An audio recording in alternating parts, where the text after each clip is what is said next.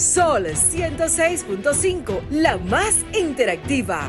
Una emisora RCC Miria. Prepárate para escuchar Radio Fit, el mundo del fitness en tu radio. Salud física y mental, nutrición, ejercicios, belleza y bienestar. Solo aquí, en Radio Fit.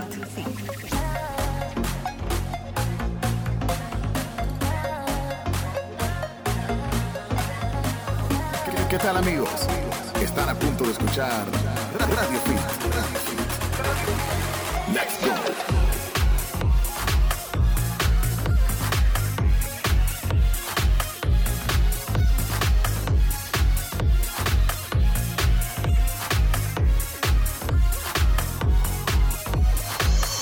Es Radio Fit, el mundo del fitness en tu radio, con pilas iniciando este sábado a través de Sol 106.5 FM, la más interactiva del país, como de costumbre conectando con toda nuestra comunidad, tanto en la República Dominicana como en el exterior del país, en esta frecuencia, como ya le dijimos, la más interactiva y con estas pilas, gracias a nuestro Control Master, que es una estrella y definitivamente nos tiene con el ánimo que amerita esta propuesta. Se votó el Radio Fit, ahí, de verdad ¿eh? que sí, se votó, me gustó, me encantó, como que uno animado así, Dios mío, yo estoy destruida, Rey, pero no importa, estamos aquí como todos los sábados. Esto me hace que me relaje un poquito, así que yo Feliz de estar aquí. Me encanta, me encanta. Bueno, pues esperamos que esa misma energía se contagie también a través de nuestra frecuencia, con toda la gente que está sintonizándonos. Recordar que más adelante compartimos los contactos en cabina. Saludo a la gente que se conecta también a las transmisiones. Silvia, que anda por aquí también en Instagram y en las diferentes transmisiones de nuestras cuentas de redes sociales. Está mi cuenta arroba Raimo Moreta, pero por supuesto está la cuenta arroba Giselle Mueces, donde siempre tienen el live ahí en tiempo real para que ustedes hagan su preguntita. Y de ahí, pues con nuestra profesional del día de hoy, que preparen porque tenemos un tema sumamente interesante para toda la familia dominicana. Pues ahí pueden hacer sus preguntas y más adelante a través de la línea vamos a abrir los contactos para que ustedes también se comuniquen con nosotros y aclaren todas sus dudas. Salud mental hoy en Radio Fit. El Mueces. Sí, hola a todos. Eh, bueno, eh, yo creo que no hay mucho que agregar a todo eso que tú dices, Rey. y sobre todo, nueva vez, gracias a Roma, nuestro querido Control Master, por esta excelente producción musical de, de, lo que es el intro, de nuestro bumper y todo lo que es la parte ya, eh, vamos a decir, que identifica el programa, nuestra línea gráfica de audio. bueno, nuestra línea de audio. Exactamente. Aquí en Radio Fit, una producción completa de Romer, nuestro querido Control Master. En Instagram, Romer, para cualquier producción musical. Venom Prestige. Ajá, sí, me Arroba Venom Prestige con B corta. Venom Prestige. Así es, él es un productor musical, aparte de su manejo como control master aquí en nuestra cabina. Y nos hizo esa perfecta producción fit, que eso es lo que da ganas de empezar a dar brincos. Muy adecuada, eso es como que uno le sube la energía, como que uno está en el gimnasio. y esa vocecita que escuchan ahí, vamos a darle la bienvenida para ir a la primera pausa. Es nuestra especialista invitada que hacía mucho no nos estaba visitando porque la vemos ahí muy mediática en muchos programas. déjame, yo también aprovechar eh, a nuestra queridísima eh, Camila Vázquez. Ella es eh, psiquiatra, como ya hemos publicado. Aparte de esto, tiene másters en distintas áreas, como son la neuropsicofarmacología y las adicciones. Y con la doctora, claro que sí. Y con la doctora vamos a estar discutiendo un tema que cada día cobra más importancia y es el de, de la depresión. Hace unos cuantos días, no sé, doctora, y ustedes chicos en la cabina, si vieron en las noticias este caso de esta señora, esta joven que se suicidó en su vehículo. Sí, eh, en y el supermercado fue. Sí, entonces los comentarios de Instagram llamaron mucho mi atención de cómo la gente percibe este tipo de cosas. Eh, dice, dice una, una, chica, eso fue seguro porque la iban a dejar y ella no quería que la dejara un hombre con dinero. Mm, Otro, no, que la gente, las deudas, no, que la gente, los problemas. O sea, la gente no entiende que la depresión no es un tema específicamente de un problema que me está ocurriendo.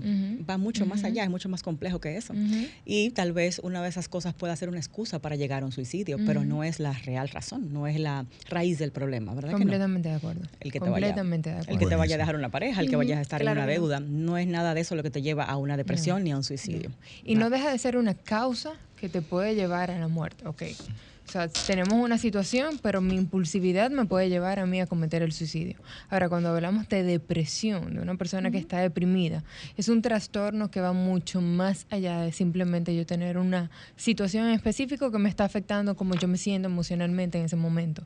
Entonces, sí, qué bueno que comenzamos a hablar de salud mental en general, porque cuando una persona se suicida, siento que me me lo diagnostican inmediatamente, está deprimido.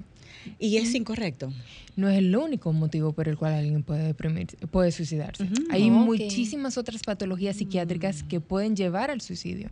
La esquizofrenia, un 50% de los pacientes, 50, muchas veces le gana a la depresión. Llega al suicidio. Wow. Tenemos, por ejemplo, en el trastorno bipolar, no solamente cuando hacemos episodios de manía, que por esa impulsividad y por esa conducta tan errática me puede llevar a mí al suicidio, sino también esos episodios depresivos que vienen del espectro bipolar, que yo puedo llevar al suicidio. Pues hay mucha falta de conocimiento. Siempre se relaciona suicidio a depresión. Y no, para nada. El estrés postraumático. Una violación. Entonces ahí mismo vemos depresión. No, hay muchas otras patologías que yo tengo que verlas. Yo como médico psiquiatra tengo que ver el origen, la causa, la base, biológicamente qué está pasando para yo poder trabajarla de la manera apropiada, porque si no, entonces ese paciente que no está bien manejado, ese paciente que no lleve el acompañamiento apropiado, sí va a terminar, sí va a terminar teniendo pensamientos de muerte puede llevar a tener estas ideaciones, estos pensamientos que pudiesen terminar si no requiere de una ayuda, si no tiene esa ayuda apropiada en lo que es la muerte por un suicidio. Me imagino, doctora, que en el caso de la depresión viene quizás ya un, plan, por así decirlo, de suicidio, viene eh, dado a un cúmulo de cosas, pero quizás, como usted decía, otras, eh, otras causas quizás son ya algo quizás más rápido, es decir, algo que llega a tu cabeza de una manera más eh, rápida y quizá puedas ejecutar de una manera más inmediata. Mira, yo creo que para ayudarte un poquito en ese sentido, vamos a comenzar definiendo la depresión. sí, creo que eso va a ayudar muchísimo. Y la diferencia con la tristeza, que mucha gente, bueno, dice, no es que no es normal, los seres humanos también nos ponemos tristes. No necesariamente estoy hablando de lo mismo, ¿verdad? Para nada, para nada. Entonces vámonos con lo que no es patológico, con lo que es lo normal. Y lo, lo normal son las emociones básicas que tenemos todo ser humano. La alegría, la tristeza, el miedo y el enojo. Son las cuatro emociones básicas que tenemos todo ser humano. Alegría, tristeza, miedo, miedo y enojo. Lo demás se deriva de ahí. Todo. Oh, Entonces, cuando yo tengo, todo ser humano conoce que tiene esas cuatro emociones básicas, comenzamos a ver que de manera patológica yo puedo llevar a tener una patología de por medio si esa emoción yo la disregulo o se intensifica más de la cuenta. Traducción al español. Vamos para allá. La alegría en una intensidad mayor a lo que es lo normal puede ser euforia o un episodio de manía, que se ve un trastorno bipolar. Porque ese paciente que está en manía, ¿cómo está? Sumamente contento, hablador, quiere hacer mil cosas a la vez. Suena chulo eso chulísimo hasta que mm. son las 3 de la mañana y tú sigues limpiando en la casa. Hasta que son las 5 de la mañana y tú quieres salir a caminar y regresas de caminar a las 12 del mediodía. hasta que tú horas sin dormir. Horas y días y semanas sin dormir. Y de repente tú ves a alguien que pasa de la calle y tú le dices, ¿tú quieres 100 mil pesos? Esa alegría está chula, pero puede tener consecuencias. Te hablé de la alegría. Ahora, la tristeza sabemos que una de las más comunes cuando la intensidad es mayor de lo normal, ¿a qué me lleva? A una depresión. ¿Y el miedo? ¿A qué me puede llevar? Cuando yo tengo miedo... Es normal sentir tristeza. Completamente. Todas las emociones básicas que yo mencioné, las sentimos todo ser humano. Quien aquí diga que nunca se ha sentido triste, miente. Claro. Quien aquí diga que nunca ha sentido alegría, miente. Porque las emociones, a pesar de que son básicas, normales, también son algo temporal. Sí, exacto. Deberían ser temporales. Claro. La mayoría de ellas en un ser humano que se pueda autorregular emocionalmente son temporales. Es así, hasta la felicidad es temporal. Claro. claro. Entonces, el 2, tristeza. Sí, eh, eh, digamos que eh, tristeza muy elevada. Depresión. Depresión. Alegría muy, elevada, euforia. Euforia. Que lleva lo mismo. Muy bien. Y, entonces el, miedo? ¿Qué te causa miedo? Yo tengo preocupación porque algo malo va a pasar. ¿Le suena la ansiedad? Totalmente. Claro que sí. La ansiedad, ¿cómo se define? Es esa percepción que tiene el ser humano de que yo no tengo la capacidad de poder afrontar las adversidades que me da la vida. Eso es miedo patológico que me puede llevar a la ansiedad, a la fobia, que me puede llevar a yo no poder realizar cosas que yo tengo la capacidad de hacer, pero que mi percepción de mí misma es que no puedo. Bloqueo. ¿Cuántas veces nosotros no conocemos a alguien que le decimos, tú tienes todo el potencial del mundo de hacerlo? Y no hacen nada con su vida. párate un radio y habla. No, es que yo no puedo. Sí. Es que yo no, es que me da miedo. Es que no, no puedo, me paralizo, me friso. Claro. Entonces eso es un miedo patológico. Y el enojo, el enojo ya sabemos a dónde me puede llevar de manera intensificada. Eso lo vemos cada rato. El dominicano y es un ser humano iracundo. El enojo, no, el enojo elevado entonces es la ira es la ira, es la agresividad. Puede ser tanto verbal. todos los días en la calle. Que lleva a la violencia y Exactamente. Sí, que sucedió ayer, si ustedes vieron el video. de esa guagua con esa jipeta. Ah, sí, sí, sí. una persona se apea con esta pistola en mano, bien guapo él, y terminó lamentablemente en una tragedia. Claro. Dios mío. Entonces, cuando vemos estas emociones básicas como de manera intensificada, me pueden llevar a una patología mental, yo comienzo a entender todo un poquito más. Esto está genial como punto de partida. Tenemos que hacer una pausa. Sí. Y nos, me gustaría entender ya más adelante, dentro de todas las inquietudes, que, también las chicas sé que tienen muchísimas más, si entonces en lo opuesto, o sea, cuando aquí estamos viendo lo que ocurre cuando hay un pico de esas emociones, pero cuando es lo opuesto, habría quizá también una alguna derivación. Cuando hay una depresión, claro que sí. Por ejemplo, tú tienes una tristeza. Cuando me falta la tristeza, yo tengo una apatía. Yo no siento nada. Exacto, la apatía, la indiferencia. Esa indiferencia. Que te dice la gente, pero es que tú estás triste. No, que yo no estoy triste, yo no siento nada. Y me llega muchísimo ese paciente. Esa sí es dura. Y yo, pero tú te sientes como cansadito, como que algo que te duele, como culpa. No hay culpa, no hay vergüenza, no hay tristeza, no hay nada. Estoy normal. Ahí usted se preocupa más, yo creo, doctora. sí, es preocupante realmente. Muy bien, Giselle. bueno, vamos a hacer la pausa. Eh, doc, a nivel de físico, biológico, cuando retornemos, se desbalancean las hormonas, los neurotransmisores, o sea, ¿qué nos lleva a ese descontrol? ¿Es algo totalmente físico y biológico lo que nos lleva a ese extremo? Físico, biológico, genético y multifactorial a nivel ambiental y psicológico. La tormenta perfecta. Todo. vamos a lo vamos a ver al regreso. Volvemos. El fitness es para todos. escuchas Radio, Radio Fit.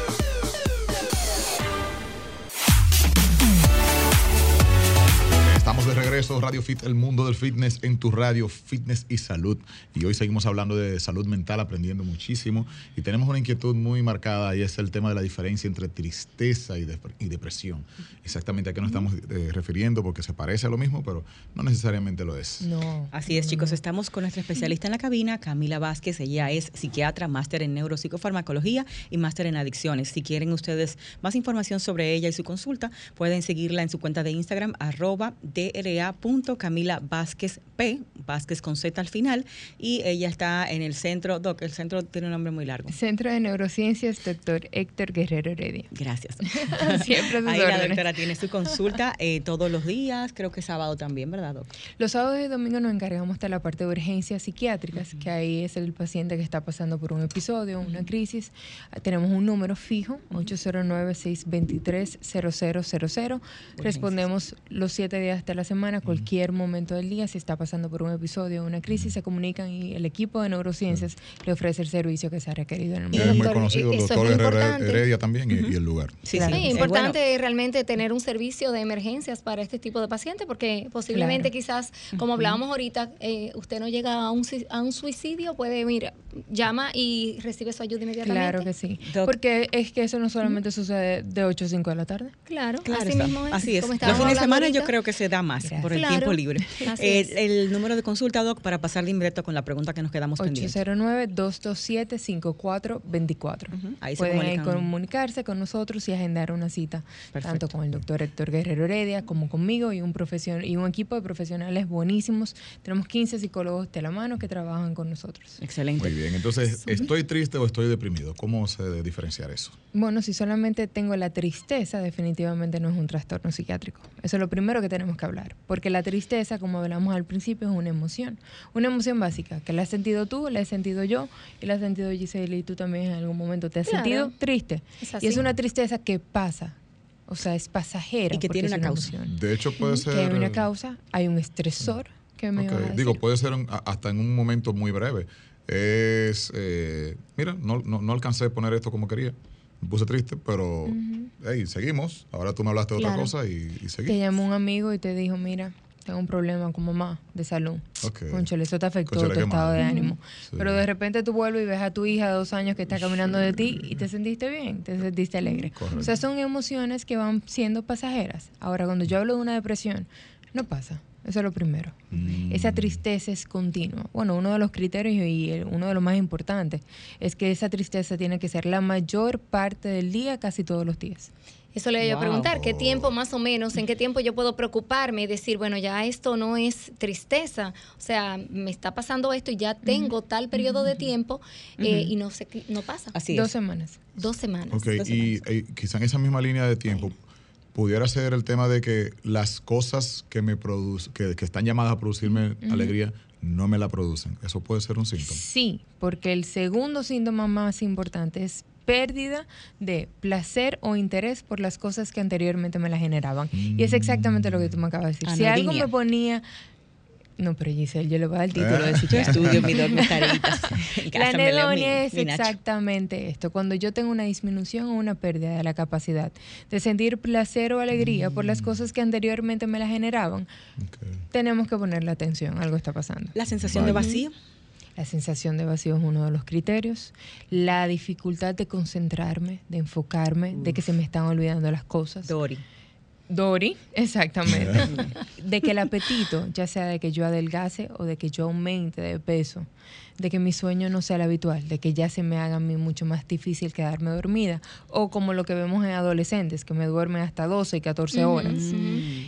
¿Qué más te puedo decir? Esta sensación de culpa que puede ser excesiva y esta preocupación excesiva sobre cosas que no deberían de afectarte tanto. Esto es otro síntoma y al final tenemos los pensamientos de muerte que tú puedes tener. ¿Culpa de qué? ¿De algo que hice en el pasado? ¿De que yo pienso que lo hice mal con O algo que no estás haciendo bien también, o que tú entiendes que no estás haciendo bien. Mi hijo le está yendo mal en el colegio y eso es culpa mía por yo no poder dedicarme, sentarme con él de 2 a 4 de la tarde a hacer las tareas, porque estoy trabajando. Se entiende que tú estás trabajando. La mayoría de las madres actualmente estamos trabajando en un horario de 2 a 4 de la tarde. Sin embargo, quien está pasando por un proceso depresivo te puede decir ese tipo de comentario. Es que le está yendo mal. Mira, se está quemando en matemáticas. Eso es porque yo no estoy es ahí. Por mí. O sea, asumes la culpa de todo lo que pasa. Exactamente. Lo que sucede. ¿Casi todo el depresivo tiene baja autoestima o no va de la mano? Va de la mano, va muy de la mano, porque cuando yo comienzo con esta sensación de tristeza, cuando yo comienzo a no sentir nada que me cause alegría, cuando yo comienzo a sentirme culpable por cosas que no necesariamente están en mi responsabilidad, cuando yo comienzo a tener dificultad para concentrarme y enfocarme, cuando yo comienzo a dormir mal, yo te voy dando una sintomatología tan larga que cuál va a ser la consecuencia final. ¿Cómo tú te vas a percibir a ti mismo? Yo no sirvo. Sí, porque no doy para nada. Yo no doy para nada, yo todo lo estoy haciendo mal, nada me sale bien. Entonces el discurso que yo comienzo a darme a mí mismo es, un, es este discurso negativo, es este discurso pesimista, es este autocastigo mayor del que me lo daría cualquier otra persona, porque entonces llega un amigo, yo me siento a hablar con él, no, mira, me está pasando esto, esto y esto, y el amigo suele ser empático conmigo, suele validar mis emociones, pero yo no yo me doy mm. más duro que lo que me hace la otra persona. O sea, el amigo te dice, mira, no, eso no tiene que ver contigo. El, el, chico a lo mejor no se está enfocando en clase. No, no, no, no, es que soy yo. Es que no, claro. es que él no era así cuando yo estaba en la casa. Ah. Fue desde que yo inicié a trabajar, desde que yo comencé a tener una vida productiva y emprender. Ya de repente mi hijo no. Doctora, nosotros le llamamos a eso victimismo, de alguna manera. Hacerse la y decimos, se hace la víctima, uh por todo. Le estoy tratando de dar solución y siempre pone lo negativo. Al paciente Digamos que no somos muy empáticos con esa situación. Cuando alguien está así, uno dice, ah, no, pero yo no te voy a ayudar, porque esta gente como quiera le busca todo lo malo. Eh, ¿Cuál, es la actitud que deberíamos nosotros asumir Tomar, ante eso? Y, al paciente depresivo se le ataca también de débil, de que no tienes personalidad, de que eres una persona Claro, porque uno piensa que esa persona realmente puede salir de esa crisis, entonces por sí, misma. Y la frase no pone su parte. Pon de tu parte. Exacto, pon de tu parte. ¿Cómo que tú no vas a poner de tu parte? Entonces tú no te vas a parar de la cama hoy. Bueno, yo no sé cómo tú vas a salir de esta depresión si tú no pones de tu parte. Claro. Es una oración que escuchamos o que no la escuchamos. Acá. Todos los días. La es gente muy nociva esa oración.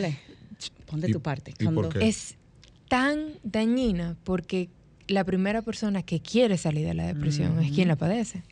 Cuando yo entiendo que el malestar más grande no lo tiene el familiar que me lo llegó, me, llevó al paciente frustrado, enojado, impotente, doctora, ya yo no sé qué más hacer con él. Yo necesito que usted me lo ayude, porque mire, yo no lo puedo ver un segundo más en la cama el primero que se quiere parar de la cama el paciente. Claro está, obviamente. O el típico, yo no sé por qué tú estás así si tú lo tienes todo. Para a ti no te falta nada, tú tienes la parte económica, no tenemos deuda. Tus hijos están bien, tú tienes salud, tu mamá y tu papá están bien. ¿Por qué tú no te paras de la cama? Qué bueno que usted menciona todo eso, doctora, porque creo que justamente ahí viene la mayor inquietud. Cuando uno dice que hay depresión, quizá lo pudiera resumir en falta de, amor, por así decirlo. Porque una persona puede tener dinero, puede tener muchas cosas y aún sentirse así. Cuando hablamos de vacío existencial, uno habla generalmente de falta de amor. Entonces, dos, dos preguntas en ese sentido.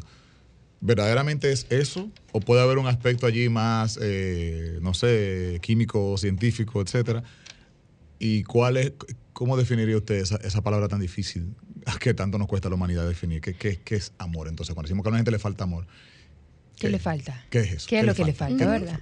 Mira, respondiendo a tu primera pregunta, iniciando por ahí, es importantísimo entender de que la depresión no solamente es que algo ambiental me falta y por ende yo reacciono triste y con todos los otros síntomas que hemos hablado. Muchas veces puede ser biológica. Muchas veces que yo tengo antecedentes familiares y mi mamá padecía de depresión. Se hereda. Y es heredable. O que mi papá padecía de depresión y es heredable. O que también yo haya pasado por una condición médica como por ejemplo muchas enfermedades reumatológicas o muchas enfermedades neurológicas. Señores, cuando tenemos un paciente de 65 años que es hipertenso y diabético y le da un accidente cerebrovascular, tuvo un infarto cerebral, ese paciente tiene muchísimas mayores probabilidades que lo que tenemos tú o yo de presentar una depresión, porque ya tiene una afección orgánica. Una Cambia su vida muchas médica. Hay muchísimos medicamentos que me pueden a mí tener como consecuencia depresión. Porque oh, hace un desbalance de los neurotransmisores. Exactamente, porque ahí entonces yo te hablo de la parte biológica, porque al final del día yo soy médico. Entonces yo te digo lo que es la serotonina y muchas veces ya lo mencionas en la consulta y me dicen, mi doctora, ¿pero qué es eso? Le digo, es aquel neurotransmisor que a ti te causa felicidad, y después yo le estoy hablando al paciente de dopamina y me dice, ¿qué, hace la dopamina, doctora? Bueno, esta pastillita te va, te va a ayudar a aumentar la dopamina, que es, esa, es ese neurotransmisor que se encarga del placer de que tú sientas placer por las cosas que estés haciendo, de que tú sientas motivación por las cosas que tú estás haciendo. O sea, de repente yo le estoy diciendo a una persona, pon de tu parte, pero hay algo averiado allí, un cable que, se... Como al mismo aumenta los no, el, paciente, el paciente depresivo se puede medir, o sea, un paciente depresivo casi siempre tiene estos neurotransmisores en vamos a decir Los estudios científicos eso es lo que nos hablan, de que existen, claro, en pacientes que han en Estados Unidos tú puedes medir mucho más fácil aquellos neurotransmisores que están más depletados de lo normal, de lo que debemos de tener. Aquí en República Dominicana no lo hacemos. No podemos hacerlo. No lo hacemos. Mm. Ahora, la medicina basada en evidencia se basa en estudios que yo hago de una gran población donde tienen unos síntomas en común y por ende yo busco cuáles son las causas que pueden estar ocasionando esto y que el resultado o el tratamiento que yo le ponga mejore esa causa. Si yo dando un regulador de serotonina, un paciente con depresión mejora, entonces la serotonina está involucrada en ese estado de ánimo deprimido. O sea que es prueba y error, vamos a decir, con los pacientes. Fue por mucho tiempo. Entonces ahora mismo, ¿qué tenemos nosotros aquí? Bueno, por ejemplo, el estudio de la espectroscopía. Yo puedo ver a nivel cerebral en imágenes cómo hay áreas del cerebro que no brillan tan intensamente en un paciente con depresión que lo haría en un paciente que no tiene ninguna disregulación emocional. Pero qué bien. O sea que así se puede medir un claro, poco qué es lo que está pasando internamente. En o, por ejemplo, un paciente que consume cocaína, que tiene la dopamina sumamente elevada ese cerebro brilla, pero brilla intensamente en esa imagen. Entonces yo me voy dando cuenta. Si hay estudios científicos que a mí me pueden avalar lo que son los trastornos psiquiátricos. Fantástico. Vamos a, tomar esta llamadita que está en línea ahí, esperándose un ratito y respondemos al regreso de la pausa. Buenas tardes, Radio Fit. Sí, buenas tardes. Saludos para todos. Hola. Saludos, gracias. ¿Quién nos habla y de dónde? Déjalo anónimo, doctora. Si usted viene para este país, a Estados Unidos, aquí hay gente con problemas. Bueno. Llamaste de la matica. Mire, doctor, doctora. Cuéntame. Yo chapié, yo chapié a una persona y me trajo para acá. Me ¿Chapiaste a una persona? Sí. Comienza por ahí. Y lo llevó para allá. bien, porque fue honesto. Continúa. vamos bien de sinceridad. entonces qué pasó luego del chapeo? Sí, sí, sí, tiguerón dominicano, ¿tú sabes? Ya. Bien. ¿Y qué pasó luego? Yo pensaba que estaba todo bien, estaba todo bien. Cuando yo pensé que para adelante, me comenzaron esa vaina, resultó que la bipolar, era media lo que te ama, quería un juicio de todo. Cuando yo salí de esta vaina, doctora, yo fui el hombre más feliz de mi vida, pero yo me estaba deprimiendo porque me hacían sentir mal de todo. Y ahora que yo soy el rey, yo dije, pero acá yo tengo todo. Yo un día me, levanté y dije, pero ¿de qué traer esta vaina? No me va a dar eso, no, pero ven acá. No, no, no. Yo quiero que todo el mundo después para lo suyo, para uno mismo. Y olvidarse de eso de que depresión, mi vaina. Depresión se quita haciendo ejercicio, doctora. Mm, es muy buena esa técnica. Vamos a hablar de eso. Eh, muchas gracias por tu llamada. Cuando regresemos vamos a analizar esto, pero dentro de dentro de todos los jocosos que puede hacer, él ha dicho algunas cositas allí muy importantes de, sí, analizar. Sí, sí, La verdad que sí. La verdad que sí. y hablamos, lo que hablamos también ahorita, cuando tú estás expuesto a una persona realmente depresiva, negativa, te puede afectar tu química trastorno bipolar. Claro. ¿Cómo yo reacciono a alguien con un trastorno psiquiátrico que no está bajo tratamiento? Bueno, es un tema. Se, proyecta en ti, se proyecta en ti. Un tema de una hora. Bueno, y, está ligado al, chapeo. Hay que analizar bien ese caso. Vamos a regresar con más. Estamos compartiendo con nuestra queridísima Camila Vázquez. Eh, Doc, quiero felicitarla antes de la pausa porque la he visto en muchos espacios en estos días llevando tanta información valiosa en su misma red social, muchas cápsulas con temas que de verdad llaman la atención y son tan necesarios. Eh, hay uno que más adelante espero podamos tratar y es el tema de cómo las emociones influyen en nuestras elecciones de comida. que todos pasamos por ese tema. Y bueno, eh, todo está en el cerebro y bueno, aquí tenemos una especialista de eso. la, eh, doctora fuente de agua fresca. Camila Vázquez. Regresamos con ella luego de la pausa, no se vayan. Fitness, salud, solo en Radio, Radio Fit. El mundo del fitness en tu radio.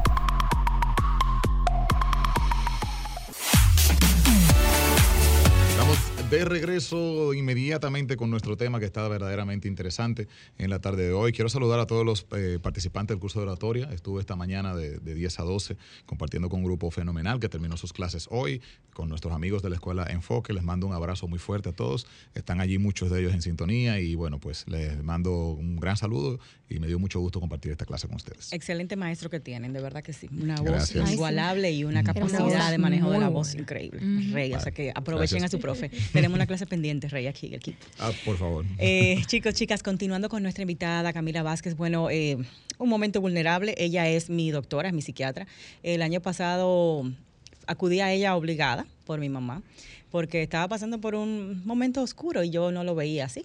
Eh, y me automedicaba. Entonces, en ese interín, pues me llevé unos sustos por un tema de mezclar cosas para dormir, para la ansiedad, para el dolor físico, porque a veces la depresión se manifiesta como dolor físico subí muchísimo de peso, eh, algunas 25, 30 libras, eh, y sentía lo que, prácticamente todo lo que ella dice, de apatía, desinterés, eh, nada de placer con las cosas que supuestamente me gustaban, nada de deseos de compartir con nadie. Entonces tuve la suerte de conocer a Camila, porque no solamente su conocimiento, sino su calidad humana, la forma en que ella te acoge, la forma en que ella te habla, la forma en que ella te hace sentir entendido, es de verdad para mí. Ay, qué cosa tan linda. De verdad que sí. Cada vez que yo te escucho, y me voy a tomar este momentito para decirlo, cada vez que yo te escucho a ti en tus redes sociales, que yo te escucho en el programa hablar sobre tu tema de salud mental, tu tu vulnerabilidad a llegar a la consulta y buscar la ayuda y continuar recibiéndola, a pesar de que yo sé que te cuesta, porque yo lo, yo lo sé porque lo hablamos.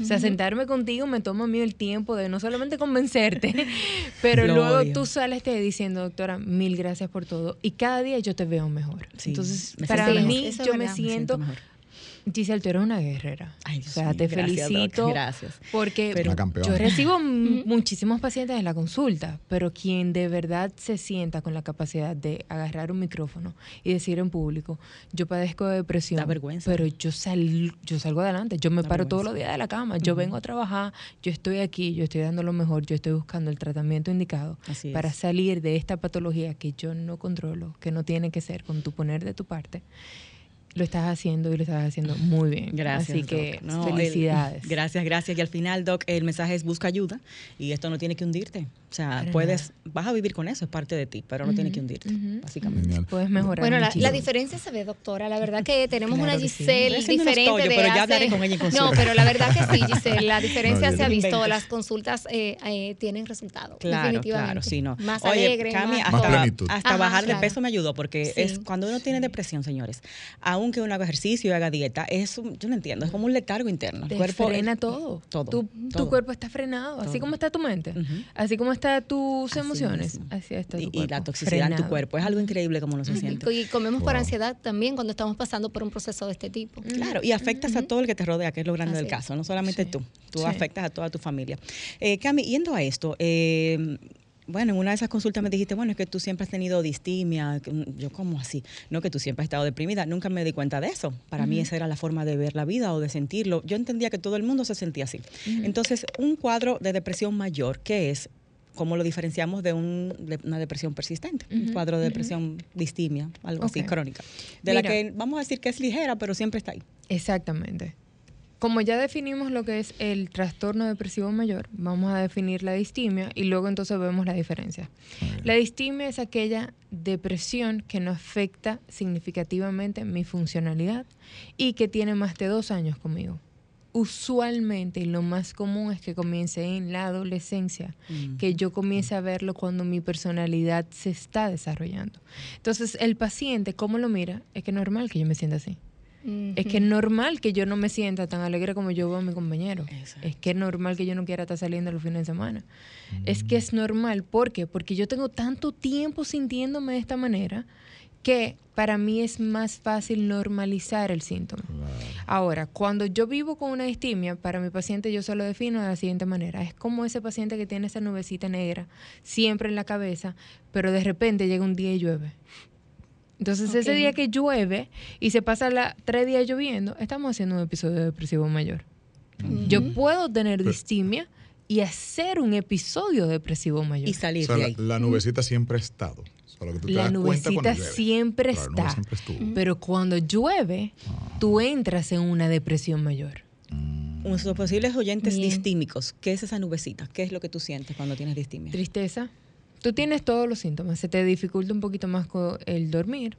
La melatonina y el magnesio lo encontré bueno en la farmacia, me ayudan a dormir, me lo dieron como suplemento cuando fui al gimnasio, me dijeron que relaja los músculos.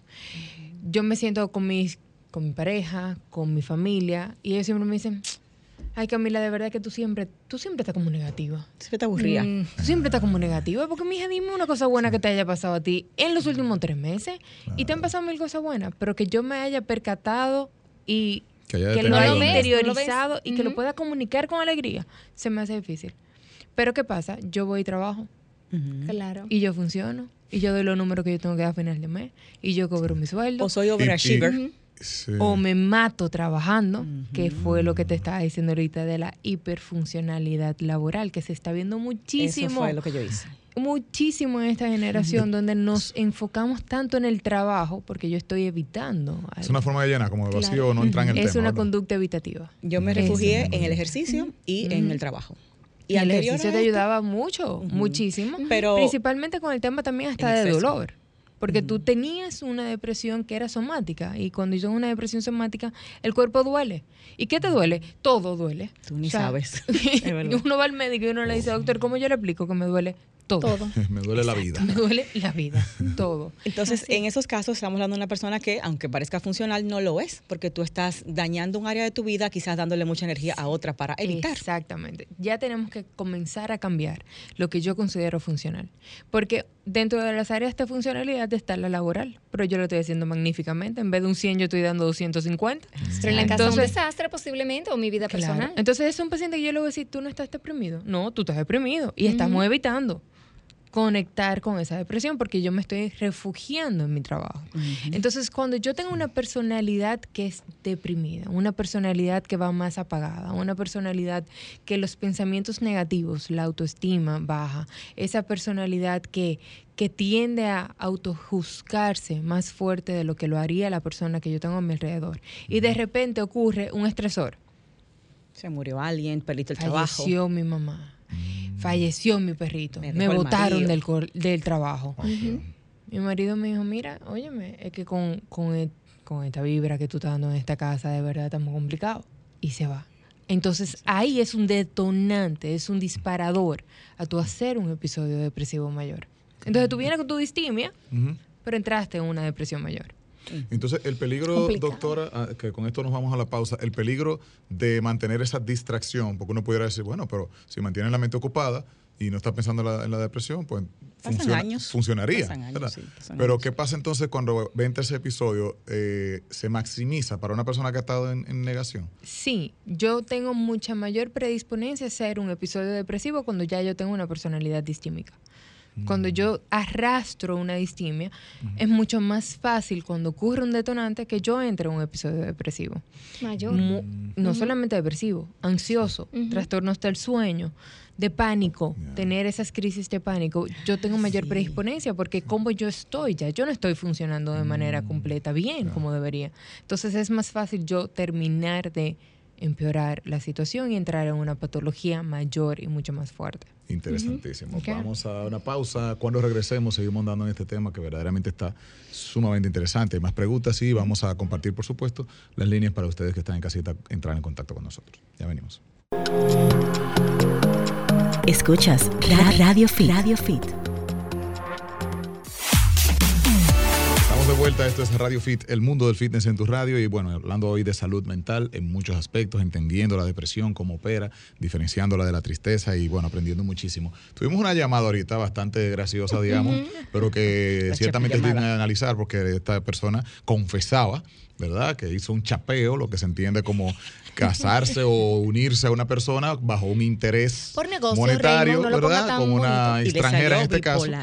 Y pues eh, lo que él cuenta es que al final eh, le salió muy caro el chapeo porque la persona parece que emocionalmente no estaba muy bien y los, eh, la intensidad del día a día era demasiada versus los beneficios económicos que podía tener. Entonces yo diría que yo creo que él era rico y no lo sabía. no, era rico en dinero, pero era ah. rico en libertad, en tiempo y libertad. nos distraemos mucho con esa parte como él cuenta de que él le sacó provecho a una persona, ¿verdad? Eso Se dio el más inteligente. Eso cree Y al final esa persona no la conocía. No. No la conocía bien del todo. ¿Y qué pasa cuando nosotros nos juntamos con una persona que no llegamos a conocer bien del todo? Bueno, pueden salir cosas que nos pueden perjudicar a nosotros mismos más adelante. ¿En qué sentido? Ella tenía una patología psiquiátrica. El espectro bipolar no medicado, no tratado, puede dañar la vida no solamente de quien lo padece, sino de quienes estamos a su alrededor, porque es una disregulación emocional constante. ¿Recuerdas al principio cuando hablábamos de la alegría que me lleva a euforia? Te imaginas a una persona a las 3 de la mañana diciéndote, despiértate, despiértate, mira, yo no tengo sueño, tenemos que ir a la tienda, hay que comprar esto. No, y cuando va a la tienda, gasta 3 mil dólares, no lo tenemos los 3 mil dólares, pero pasamos la tarjeta, pero eso se busca después, pero no te preocupes, pero vamos a cocinar y prepara 10 platos. Y tú tienes eso por una semana entera en tu casa. No, yo. Energía de loco. No, y luego vas a, todo lo contrario. Y después entonces no se para de una cama. Y tú le dices, pero vamos al médico, ¿qué te pasa? No quiero, no voy. Y tú no te sientes con esta responsabilidad tan intensa cuando es un familiar tuyo, porque no es un familiar tuyo, ¿verdad? Pero ¿cómo él se sentía cuando veía estos cambios en esta persona? Completamente desgastado. Un paciente de una enfermedad mental te puedes convertir a ti en un paciente de enfermedad mental. Claro que sí. Claro que sí. Y principalmente si tú eres familiar de esa persona. Se llama el síndrome del cuidador. Mm, y la, gente entiende que solamente aquellos viejitos que hay que cuidarlo y cambiarle el pamper. No. Eso lo vemos también en aquellos pacientes con depresión. Eso lo vemos también en aquellos pacientes con esquizofrenia y que la familia tiene que cuidarlo. Cómo esa familia se desgasta, con aquel paciente que no entiende, acepta, reconoce o busca ayuda. Y está en la casa rompiendo cosas, y está en la casa sin dormir, y está en la casa sin querer tomarse la medicación, diciendo que la comida está envenenada, que uno buscando la manera de cómo medicarlo y él no se deja. Dejando estufa prendida. Y esto, multiplícalo por cinco años. Te estoy hablando de cinco. Pero hay personas que viven 20 años, 25 años con pacientes. El cuidador puede acabar con la enfermedad, o sea, con la misma enfermedad, teniéndola hasta cierto punto. Sí, Sí, hay pacientes que hacen delirios, se llama así mismo, un foliador, un delirio en, conjunto. delirio en conjunto. Sí, cuando alguien tiene un delirio de, mira, el vecino me está haciendo daño, yo sé que el vecino en su casa está planificando hacer algo y yo lo repito tanto, esta idea, y esta idea delirante, la repito tanto, que ocurre mucho en mamá e hijo el hijo tiene la enfermedad, mamá está tan pendiente a cuidarlo, ven, mi hijo, vamos a tomar una pastilla, vamos al médico, vamos a buscar la ayuda. Pero llega un punto que ya yo lo dejo. Y lo escucho, lo escucho, lo escucho, y tú sabes que termino creyéndole. Claro. Totalmente. en el, cuando yo estaba haciendo mi residencia, me encantó ese caso. Tuvimos una mamá y un hijo. Ambos. Ambos. Con el mismo delirio, por así la decirlo. La misma sintomatología. No se sabe quién se lo pasó a cuál. No. Y eran de Alemania, me enviaban a mí informaciones por medio de chips de los celulares y que por ahí me escuchaba una sintomatología psicótica interesantísima, pero ambos. Entonces, ¿cuál es el tratamiento ahí? Separarlos. Yo necesito saber mm. quién fue el origen. ¿Quién es la gallina y quién el huevo? Qué locura. Muy difícil, doctor. Doc, la depresión. Nos fuimos, lejísimos de la depresión, perdóname. la depresión se cura y cómo. Mira, esa es una pregunta muy amplia. Tú sabes que a mí siempre me gusta decir sí. ¿Por qué? Porque hay muchas patologías psiquiátricas que no. Entonces, cuando yo te puedo decir a una sí es alentador es alentador, ayuda muchísimo. Ahora, que yo necesito que estemos todos claros de que tenemos que individualizarlo. No todo paciente que está pasando por un proceso depresivo, aún recibiendo el tratamiento que nosotros como médicos consideramos indicado, va, va a tener una remisión total. No todo. Ahora, que si yo te puedo decir que hay un porcentaje elevado de síntomas que pueden remitir siempre y cuando yo haga un tratamiento adecuado. Y ahí me detengo un segundo. El tratamiento adecuado no tomarse la pastilla. Eh, no tomarse la pastilla. No es solamente ah. tomarse la pastilla. No hay que ir a Porque si yo me tomo solamente una pastillita de 30 segundos de la mañana, tranquilo, usted no se va a parar de la cama. Va a ayudar, pero la medicación psiquiátrica tiene hasta un 65% de eficacia en el paciente depresivo. Yo necesito hacer una terapia, yo necesito hacer ejercicio, yo necesito hacer hábitos y cambios en mi vida saludable. Por ejemplo, si mi detonante y mi, y mi disparador es mi esposo, yo necesito trabajar mi relación con, mi relación, exacto. Porque yo como psiquiatra la puedo bañar en antidepresivo. ¿Se le va a quitar la depresión? No se la va a quitar. No, la causa la tiene en la cama. Tiene el depresor al lado. Y no, o sea, la mala fama de los psiquiatras de que siempre quieren medicar. La medicación no es para siempre, es un proceso. La medicación no es para siempre. Un primer episodio depresivo se medica por seis meses. Yo te estoy dando el tiempo. Entonces, si yo te estoy diciendo eso y un segundo episodio depresivo se medica hasta de 3 a 5 años, yo te estoy dando un, segundo, un segundo tiempo. Claro. Entonces, todo esto es buscando de que yo requiero un antidepresivo de primera línea. Vamos a darle el tiempo de eficacia que requiere ese antidepresivo para funcionar. Si no funciona, elevamos dosis. Si no funciona, cambiamos de antidepresivo y yo tengo opciones terapéuticas Buenísimo. que te puedo dar. Arroba DRA punto Camila Vázquez P es el usuario de la doctora. Contacto, doctora, rapidito para irnos con esto. En el Centro de Neurociencias, doctor Héctor Guerrero Heredia, al 809-227-5424. Buenísimo. Pues de, esta manera nos despedimos. Eh, de verdad, doctora, muchísimas gracias. Siempre, mil gracias por la invitación. Se nos quedaron preguntas, pero ya para la próxima. Volvemos, volvemos. Vamos a seguir hablando de esto. Gracias, Un abrazo a todos. bye. bye. Sol 106.5, la más interactiva. Una emisora RCC Miria.